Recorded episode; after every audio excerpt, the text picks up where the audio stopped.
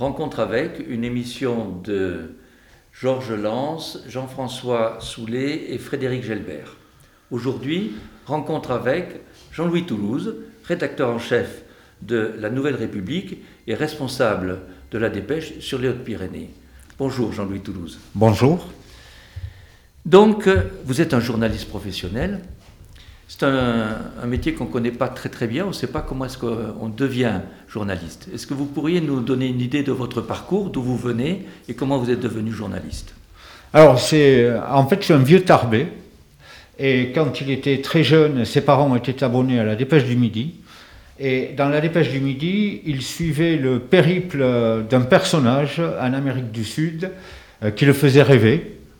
Euh, et euh, ce personnage-là, je me suis dit, j'aurais aimé le rencontrer. Pour le rencontrer, euh, il faut être journaliste, il faut être, voilà, c'était, euh, c'était Guevara, vous l'avez bien compris.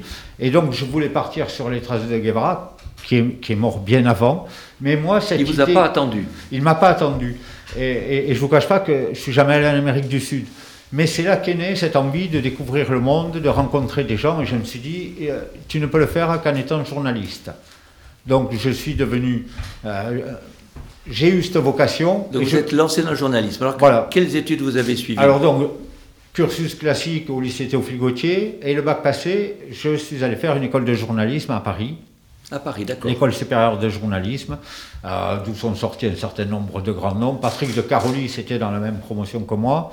Euh, il a fini troisième, j'ai fini quatrième, sans ça je donc, donc, donc vous avez fait une, belle carrière universitaire, on y rentre je pense par concours dans cette école Oui, oui, oui. Qui est un concours d'un certain niveau, assez difficile. Oui, oui, oui. Donc vous voilà journaliste, vous rêvez d'Amérique du Sud, et, on, vous verrait dans un journal... Euh, national ou, international J'ai fait des stages.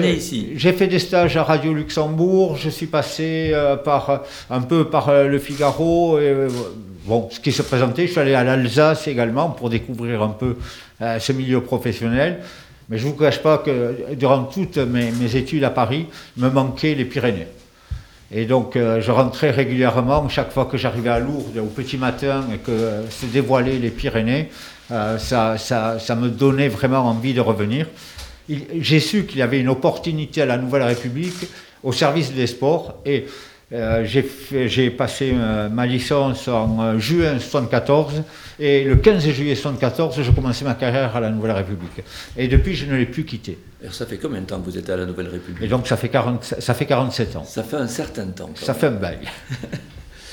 donc, vous rentrez à la Nouvelle République avec un curriculum vitae très, très, très étoffé, et vous commencez au sport. Oui, oui j'ai commencé au sport parce que bon, euh, c'est une profession où il faut s'intéresser à tout, où il faut savoir tout faire à peu près. Et, euh, et donc j'ai commencé au sport parce que c'était quelque chose que, que j'aimais. Et puis bon, quand il y a une opportunité telle qui se présente, euh, on ne regarde pas. Quoi. Donc j'ai commencé au sport.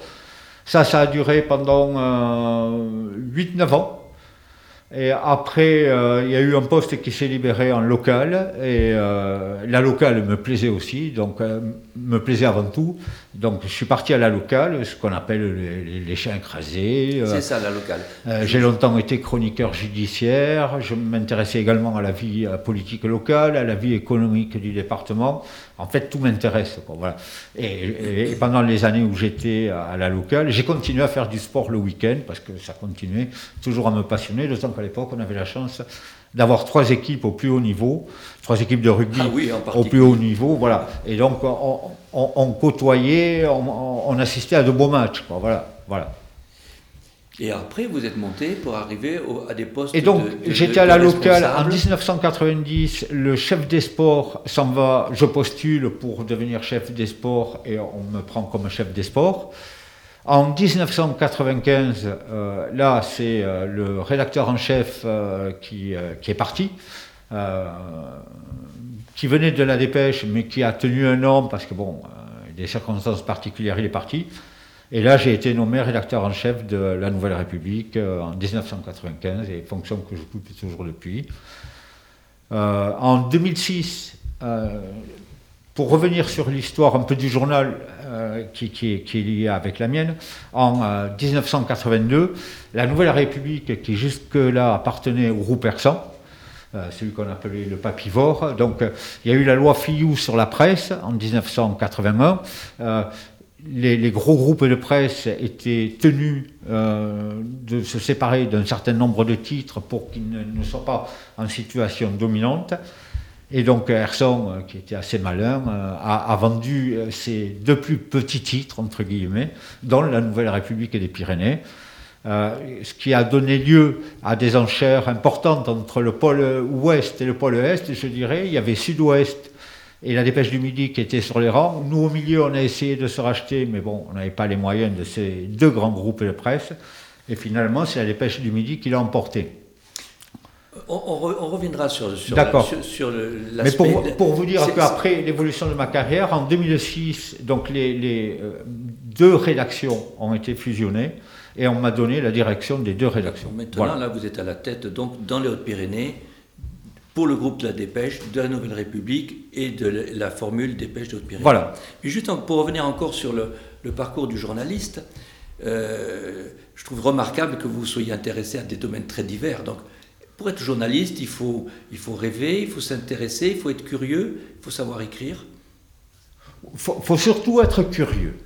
Euh, j'ai une grande curiosité, pas mal saine, saine d'autant qu'à l'école de journalisme, on vous apprend quand même la déontologie et les règles juridiques. Donc voilà, une curiosité saine, mais quand même débordante. Euh, tout m'intéresse euh, et un journaliste doit être avant tout curieux de tout. Voilà, donc c'est. Et l'écriture, c'est une technique, on s'y fait facilement Il y a des techniques d'écriture journalistique, mais j'étais quand même plutôt un littéraire, voilà. Et j'ai eu de bons maîtres. C'est cohérent. On voit dans votre parcours littéraire, rêveur et très curieux. Oui, oui, oui. Donc, on se trouve à la, tête d'un journal. Alors, vous pourriez nous expliquer un peu comment ça fonctionne. Alors, pour revenir sur le problème économique, est-ce que le journal vit par lui-même avec sa publicité et ses ventes, ou est-ce qu'il a besoin de subventions, est-ce qu'il a besoin de mécènes? Euh, Tous les journaux de France ont droit à, à des aides de l'État. Déjà, c'est une chose, mais ce n'est pas l'essentiel de nos, de nos revenus. Euh, la, structure économique de notre journal. Pendant longtemps, ça a été à peu près à parts égales entre publicité et diffusion. D'accord. Euh, là, depuis euh, quelques années, la publicité souffre et c'est la diffusion qui a pris le pas sur la publicité. Voilà. Après, nous sommes un groupe indépendant. On qui, qui arrive à se suffire à lui-même. Oui, c'est un groupe familial et qui est totalement indépendant. Ce qui est relativement rare dans le journalisme. Ce qui est relativement rare dans le journalisme, ce qui nous vaut parfois quelques difficultés sur le plan économique. Quand la situation est difficile, on l'a connu euh, en 2008, on la connaît de nouveau. Donc là, c'est avec les banquiers qu'on discute pour euh, obtenir des crédits que nous remboursons toujours. Mais euh, à, ce jour, et d'ailleurs, preuve de, de notre relativement bonne santé économique, il y a trois ans, euh, nous avons acquis le groupe Midi Libre que nous avons racheté au groupe Sud-Ouest. Voilà, j'ai dit nous, la Dépêche du, Midi, a racheté le groupe Midi Libre euh, à Montpellier, mais qui comprenait également l'Indépendant de Perpignan et Centre Presse à Rodez. C'est relativement exceptionnel dans le, monde des journaux. C'est relativement exceptionnel. Et alors, comment est-ce que vous voyez l'avenir? Entre autres avec le numérique, entre autres avec les, réseaux sociaux, euh, les autres formes de, de, diffusion et d'information. Alors, si, l'on en croit les, spécialistes et leurs études, mais moi je suis toujours très, euh, comme tout journaliste, je suis toujours très, très sceptique et mesuré par rapport à ça, il y a des courbes qui indiquent qu'en 2029, la presse papier n'existera plus. Une drôle de nouvelle. Ça, c'est d'après les courbes. Après, on voit ce qu'il en est actuellement. Qui, en 2018, aurait pu prévoir où nous en sommes aujourd'hui? Personne. Voilà. Euh, et on voit aussi, les, choses évoluent et la, force de la presse, c'est de s'adapter à toutes les formes. Aux États-Unis, où euh, le numérique a pris une part prépondérante euh, des, des, grands titres, eh bien, restent sur le numérique, mais font une édition papier en plus du numérique, reviennent au papier en plus du numérique parce qu'il y a une demande. Voilà. Et avec votre expérience, ce que vous connaissez de la vie locale et de, la, presse régionale, Comment vous voyez la situation? Localement, je pense que nous en aurons plus loin euh, qu'en 2029, euh, pour la bonne et simple raison qu'on connaît aussi notre, notre structure de lectorat. Euh, s'agissant de la Nouvelle République, par exemple, on sait que c'est un lectorat urbain, Tarbes et agglomération tarbaise. La dépêche du Midi, c'est plutôt l'est du département et la zone montagne, pour la simple et bonne raison que, moi, quand j'ai débuté, la Nouvelle République sortait à l'heure de sortie des usines, à 17h, et arriver dans les zones de montagne à 19 ou 20 heures quand euh, les magasins étaient fermés. Alors vous, vous connaissez votre lectorat, est-ce qu'il n'est pas un peu vieillissant? Est-ce que, les jeunes euh, y adhèrent encore? euh, Notre lectorat est vieillissant, il a toujours été vieillissant. Voilà. Donc il est, il est, resté au même âge. Exactement. là c'est pareil, on fait, on fait de temps en temps des, études pour savoir qui sont nos lecteurs, quel âge ils ont. En fait, les lecteurs de la Nouvelle République, c'est plutôt 45-64 ans. D'accord. Et euh, contrairement à ce qu'on pourrait pas penser, la dépêche est un peu plus âgée encore. Les, adhérents de l'UTL vous lisent, quoi, quand même. Pardon Les adhérents de l'UTL vous lisent, quand oh, même. Euh, ce sont mes lecteurs. Hein. Voilà. ce sont mes lecteurs, je ne vous cache pas. Et, je ne l'oublie jamais. Voilà. Parce que ma priorité, c'est le lecteur. Bien sûr. voilà. Hein. Euh, c'est le satisfaire dans sa diversité. Euh, voilà. Donc maintenant, on aimerait bien savoir comment se, gère un, journal comme, euh, comme euh, La Dépêche et, La Nouvelle République, le personnel que vous avez, les journalistes, les correspondants locaux, comment ça se passe tout ça? Alors, c'est, c'est, une grosse usine. Hein. Un journal, on ne croit pas, parce que tous les matins, la page blanche est liée. Tous les matins, on a un journal à faire à partir d'une page blanche. Bon, euh, pour ça, on a une organisation qui est en place. Vous l'avez dit, on a des journalistes. S'agissant de euh, notre groupe, on a le siège qui est à Tarbes, avec une dizaine de journalistes. Une dizaine de journalistes, d'accord. On a une agence à Lourdes avec un journaliste. On a une agence à la Maison avec euh, également un journaliste. Et un journaliste plein temps. Hein. Ce dont vous me parlez, c'est des gens qui sont là à plein temps. Oui, oui, oui. Totalement. Et, nous avons sur, tout le territoire une centaine de correspondants qui nous font remonter l'actualité locale. Euh, qui eux sont des pigistes qui sont, qui sont... Non, ce sont, euh, non, non, ils sont rémunérés à l'article, mais ce sont des, des, gens qui ont d'autres, d'autres, souvent d'autres travail ou qui sont des retraités. Euh, beaucoup de, retraités parce qu'il faut avoir un certain temps quand même. Bien sûr, et des contacts aussi. Et, et aimer sa commune. Euh, voilà, ce sont des gens qui sont souvent investis dans leur commune euh, et qui rendent compte de la vie communale. Euh, voilà. Et, je ne vous cache pas, par rapport au numérique, justement, qui est un petit être moderne, on se rend compte que dans les abonnements qui se font actuellement, c'est par rapport davantage aux articles des petites communes que des grands sujets nationaux. Vous voyez, comme quoi. Bien sûr. c'est un journal local. C'est un journal local. Et est-ce que vous avez d'autres sources Je pense les sources euh, des agences, des, des, organismes qui vous informent directement, euh, pourquoi pas pour les faits divers, euh, les, commissariats, les, les, les administrations, comment ça se passe? Alors, bien évidemment, depuis ces dernières années, la communication de toutes les, toutes les instances s'est développée, mais c'est nous qui activons en priorité, c'est nous qui choisissons. Et pour ce qui concerne les faits divers, euh, par exemple, ce qui intéresse le plus les gens, là c'est pareil. On, le voit au nombre de clics qu'on a sur les sites. En priorité, ce sont les faits divers. Si vous faites même, même devant le sport. Ah oui, même devant le sport. Si vous faites le, le, top 10 des articles les plus lus, il y a 8 articles, ce seront des articles de faits divers. Hein. Et là, nous avons euh, une journaliste qui est spécialiste des faits divers, qui tous les jours appelle les différentes sources euh, d'intervention, euh, police, gendarmerie, pompiers, éventuellement préfecture, le, parquet au tribunal pour savoir faire le point sur une affaire. Donc tous les jours, on va aux informations. On va à la pêche aux informations et on a aussi des gens qui nous alertent, tiens, il y a un accident à tel endroit.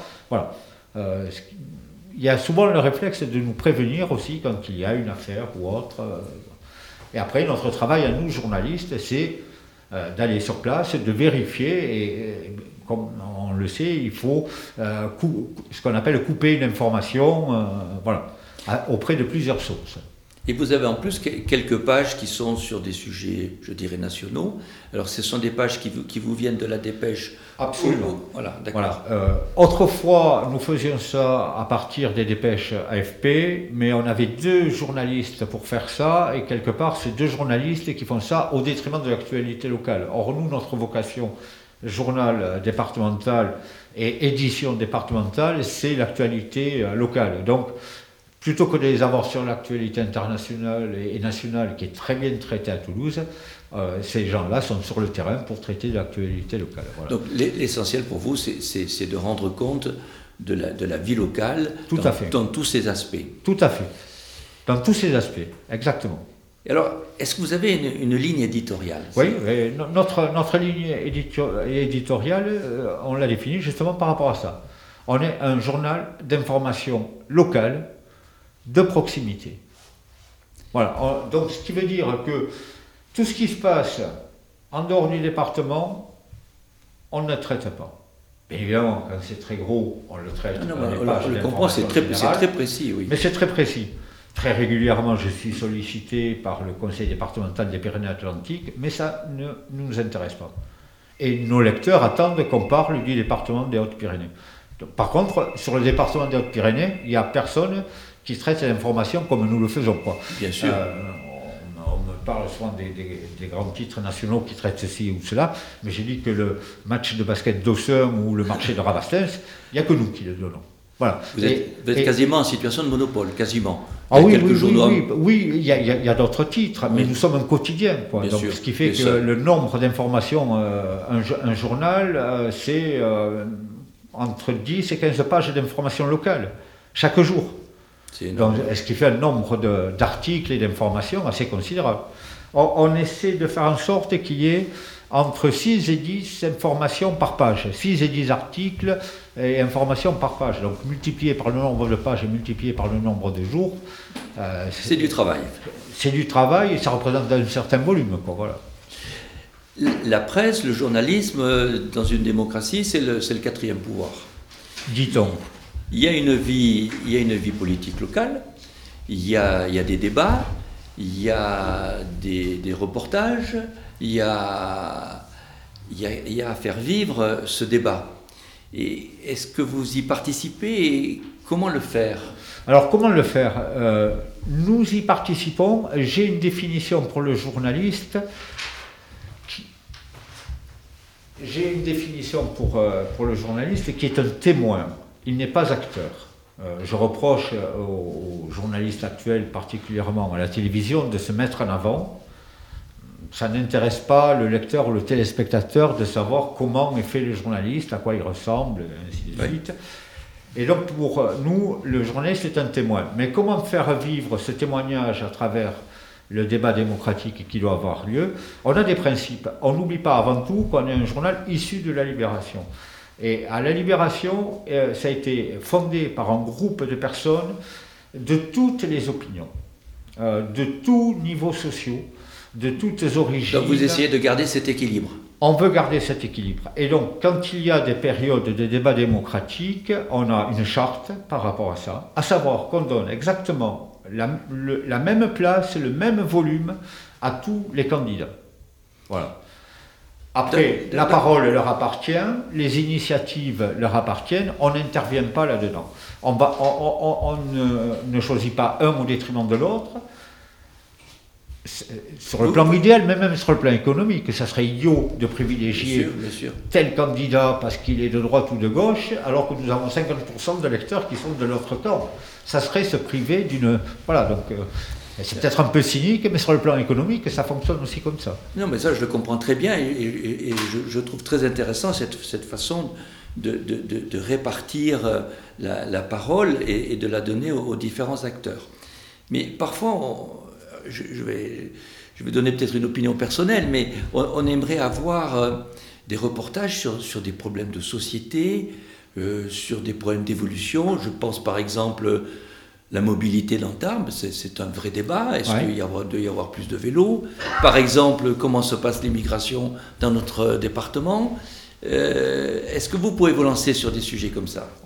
On, peut s'y lancer et on le, on le fait assez régulièrement à travers... En donnant la parole aux associations, mais moins d'un point de vue journalistique, en, en, apportant des faits, des reportages, et moins, moins, moins la parole des, responsables. On, on, fait les deux. Vous pouvez faire les deux. On fait les deux. Par exemple, pour ce qui concerne le vélo, j'ai plusieurs journalistes qui se déplacent à vélo, et donc euh, il y aura deux ans à peu près, on, a fait un poème justement sur, euh, sur euh, la circulation à vélo dans Tarbes et autour. D'accord.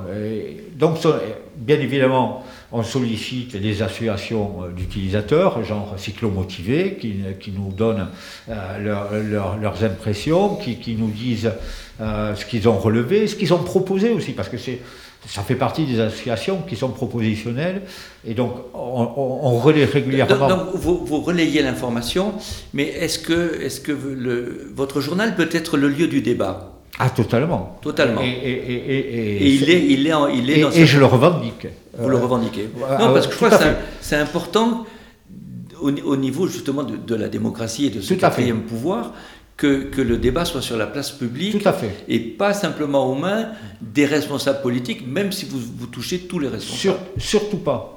Euh, je vous dis, moi, c'est le lecteur qui m'importe. Et quand un lecteur me signale un fait, eh bien, on, on enquête dessus on enquête dessus et on demande des comptes aux responsables. Ça, c'est important. Et, alors là, on le fait sans aucun. On veut des réponses aux questions qui sont posées. Voilà. Très bien. Je, crois que, Georges, tu voudrais parler de la culture. Ah, d'accord. Ton micro n'est pas ouvert, donc c'est moi qui vais rebondir sur, la, sur le, sujet de la, culture. Vous, vous donnez des informations euh, très régulières sur, euh, sur euh, tous les événements culturels de, notre département. D'ailleurs, quand on veut savoir quel est le programme du cinéma ou quelle est, quelle est la pièce de théâtre ou d'autres manifestations, ça passe par le journal vous avez, vous avez un rôle important dans ce domaine. Oui, et là, là aussi, c'est un, peu, euh, c'est, un peu mon passé qui, qui, parle, quoi. Parce que quand j'étais à la locale notamment, j'ai fait euh, de la critique de cinéma, j'ai fait beaucoup de, de comptes rendus de, spectacles. Euh, j'adorais aller au Parvis, aller voir tous les spectacles qu'il y avait. je suis très attaché à la culture, voilà. Et je suis un gros lecteur de livres également. Donc voilà. Euh, Vous faites aussi des, des, des, des, commentaires, des critiques sur les, sur les films, sur les livres Maintenant, on ne fait plus parce que quand, euh, quand je vous dis des critiques de films, c'était dans les années 80 où il n'y avait pas la diffusion qu'il y a actuellement. Euh, maintenant, on, on, on, a accès à tout en peu de temps. Alors que dans les années 80, c'est le journal qui concentrait toutes ces informations. Le journal local était la seule source d'informations. C'est vrai que pour vous, c'est plus difficile parce que les informations, elles arrivent de partout. Elles arrivent de partout. Donc vous avez une place quand même, heureusement, spécifique sur le, la vie locale. Voilà. Mais, mais, mais il faut résister à, au fait que votre lectorat va être attiré dans différentes... Euh, euh oui, mais il trouvera, il trouvera, un complément, mais l'essentiel sera chez nous. Par exemple, s'il y a euh, un artiste qui vient au Parvis, on essaie de faire son interview avant, et ça sera une interview plutôt qu'être euh, généraliste ou promotionnelle, qui sera plutôt ciblée par rapport à euh, s'il est déjà venu ici, euh, s'il a des, un lien avec notre département. On essaie toujours de ramener les choses à notre département. Voilà.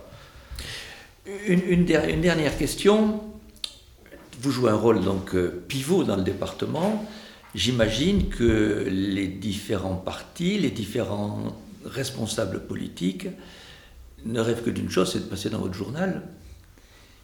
Donc vous avez une, certaine pression qui, qui, existe. Et une pression certaine. et, euh, et, on ne manque pas de, de, me dire oui, mais lui on le voit beaucoup et moi on ne me voit jamais. Et lui euh, il est au centre de la photo et moi je ne suis pas au centre.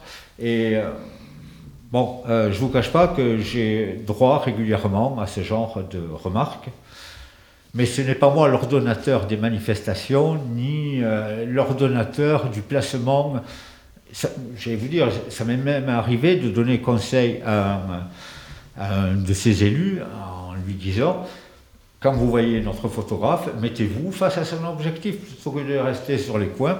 Comme ça, vous serez sur la photo. Parce que nous, on n'est pas la Pravda, on ne retouche pas les photos, on publie les photos telles qu'elles ont été prises. Voilà.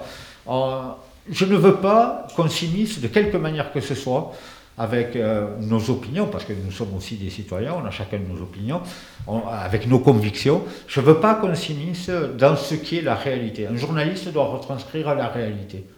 Il doit retranscrire ce à quoi il a assisté. Voilà. Et donc, c'est pas toujours évident, mais je crois qu'on a donné, on, on, a donné la preuve qu'on donnait la parole à tout le monde de la même manière. Je vais vous dire, il y a juste une exception, je ne la revendique pas, mais je l'admets, c'est vis-à-vis d'un parti extrémiste qui ne correspond pas à nos valeurs humanistes. Voilà, c'est tout. Quelque part, le fait que vous veniez de, de, la résistance Complètement. Joue, joue, quand même un rôle dans, l'orientation, et celle-là, vous la revendiquez je, revendique fortement ces valeurs, ces valeurs d'humanisme qui ont prévalu euh, à cette époque-là, et, donc... Euh, il y avait Jean Goetz qui était dans le comité de libération et qui faisait partie du comité qui a créé la Nouvelle République. Il en a été longtemps le directeur. Et auprès de lui, puisque quand j'ai commencé, c'est lui qui m'a embauché, j'ai appris ces valeurs. Euh, je les connaissais par mes parents, par mes grands-parents, mais je les ai apprises un peu plus euh, infusées dans l'actualité locale. Et, ça, je me veux porteur de, ces valeurs. Et vous faites un éditorial assez régulièrement. Tout à fait, tous les jours. C'est vous qui le faites tous les jours. il me semblait de temps en temps. Euh, de temps en temps, j'ai droit à quelques repos et donc c'est mon adjoint qui prend le relais. Donc, et, là, là, vous pouvez de, donner votre, votre avis. Alors là, là, je suis libre. Là, c'est le citoyen euh, journaliste Jean-Louis Toulouse qui s'exprime. C'est pas le journal qui s'exprime. Voilà. Mais euh, je pense que j'ai un ressenti qui correspond beaucoup à, à, ce que ressentent également mes lecteurs. Je les connais. Et souvent, je suis un peu sur la même ligne qu'eux. Euh, voilà. Mais j'ai une ligne éditoriale personnelle, c'est que je me place du côté du bon sens. Par rapport à tout ce qui se fait, par rapport à tout ce qu'on voit, euh, il y a des choses qui me paraissent parfois... Pragmatiques, vous êtes... Euh, oui, très, très. Voilà. Et, et j'essaie de faire entendre la parole de ceux qui n'ont pas la parole. C'est le rôle du journaliste. C'est le rôle des journalistes. Parce que par rapport à certaines décisions, on a, on a un, ressenti et euh, nos lecteurs ne peuvent pas forcément l'exprimer ou ils ne savent pas. Et moi, je suis là pour essayer de retranscrire ce ressenti quand on prend des, des décisions, euh, bah, comme actuellement. Voilà. Donc, c'est à, à, moi de retranscrire ça. Et dernière question. la crise sanitaire a, a, fait des ravages dans notre pays et dans notre département aussi. Euh, comment vous l'avez ressenti et comment vous appréhendez la suite? Euh, je dois vous dire que ça a été une période très particulière pour nous, parce que à, la fois intense, très, très enrichissante, et également très particulière. À savoir que l'an dernier, au mois de mars, euh, tout s'est arrêté tout s'est arrêté et, il fallait que le journal continue. Il n'y avait plus d'actualité, ce qu'on appelle l'actualité courante. Les gens étaient chez eux, il ne se passait rien entre guillemets, et néanmoins il fallait quand même sortir un journal tous les jours et un journal de qualité, d'intérêt. Et ça a été euh, compliqué. Mais néanmoins, il y a eu une mobilisation de l'équipe formidable, formidable, et on porte tous des masques, il fallait éviter aussi qu'on se contamine euh, pour que le journal puisse... Oui, le, respect des gestes barrières, ça ne devait pas être facile dans un métier très relationnel. Voilà, où la proximité existe aussi dans le relationnel, tout à fait. Mais euh, au jour le jour, on a trouvé des sujets partout euh, notamment pour rendre compte de l'activité des services de soins, euh, pour voir comment les gens s'organisaient, toutes les initiatives qui ont été prises. C'était un peu un bouillonnement aussi pendant cette période. Et donc on a essayé de rendre compte de tout ça.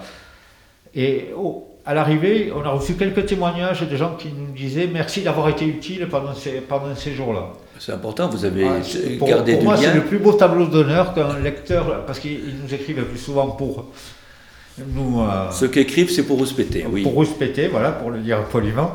Voilà. Et, là, franchement, on a reçu des témoignages qui nous sont allés droit au cœur parce qu'ils nous remerciaient d'avoir été. Et sans compter qu'on a ouvert une chronique euh, d'expression où là, euh, les gens pouvaient nous envoyer tout ce qu'ils voulaient, tout ce qui leur passait par la tête. On a reçu des poèmes, on a reçu des témoignages, on a reçu des dessins. Et tout ça, on l'a publié, voilà, pour être avec les gens pendant le confinement. C'est une période effectivement très, très riche en, production, donc c'est totalement difficile. Et, dans votre poste d'observateur, vous, vous, voyez quelques dégâts à venir dans, dans notre société locale? Euh, les, les, dégâts, ils sont, euh, ils sont déjà euh, antérieurs, je pense, à la, à la crise. Ils ont été amplifiés par la crise. C'est aggravé, d'accord. Mais ils sont déjà antérieurs, l'individualisme notamment. et puis je trouve aussi que la société devient de plus en plus difficile dans les relations interpersonnelles. il y a de plus en plus d'exigences, on le voit avec le débat sur la vaccination, c'est je, je, veux être vacciné avant les autres. Euh, j'ai plus de raisons d'être vacciné que l'autre. Même si on a dit pendant longtemps qu'on ne voulait pas de vaccin. Même si on a, voilà, même et surtout, je dirais, parce que le français n'en est pas un paradoxe près, quoi. Voilà. Euh, et, donc, je trouve que, et ça va s'accentuer. Euh, cette espèce d'exigence, ça va s'accentuer par-delà. On parlait d'un monde de nouveau, très certainement idéalisé. Je ne crois pas qu'il y aura de monde de nouveau. Alors qu'on a besoin de plus en plus de, de solidarité je souhaite qu'on aille vers de plus en plus de solidarité, mais je constate au fil des jours et des réactions que c'est de moins en moins le cas. J'entendais encore ce matin euh, un jeune homme qui parlait euh, conflit de génération, euh, qu'on sacrifiait les jeunes en faveur des vieux. Voilà, c'est une vision euh, jeuniste de la chose. Voilà, quand il aura quelques années de plus, il comprendra un peu mieux les choses. Mais voilà, on, dresse les sexes les uns contre les autres, les catégories sociales les unes contre les autres. On, va de plus en plus vers ça, euh, hélas. Être journaliste à la tête d'un journal départemental, c'est quand même un fabuleux poste d'observateur. Oui, j'avoue, oui. Oui, oui. Euh, on, est, on est au cœur, euh, au cœur de beaucoup de choses. On sait beaucoup de choses. On n'écrit pas tout. On n'écrit pas tout. On a le respect de la vie privée. On a le respect aussi euh, quand il y a des dossiers sensibles, il y a des choses qu'on sait, mais euh, ce n'est pas à nous de procéder aux enquêtes, ce n'est pas à nous de procéder au, euh, jugement. voilà. mais c'est clair qu'on sait beaucoup de choses. Écoutez, Jean-Louis Toulouse, vous nous avez fait passer votre passion du journalisme. Elle est toujours intacte après 47 ans d'exercice. On, on s'en est, est rendu compte. Merci Jean-Louis Toulouse. Merci à vous.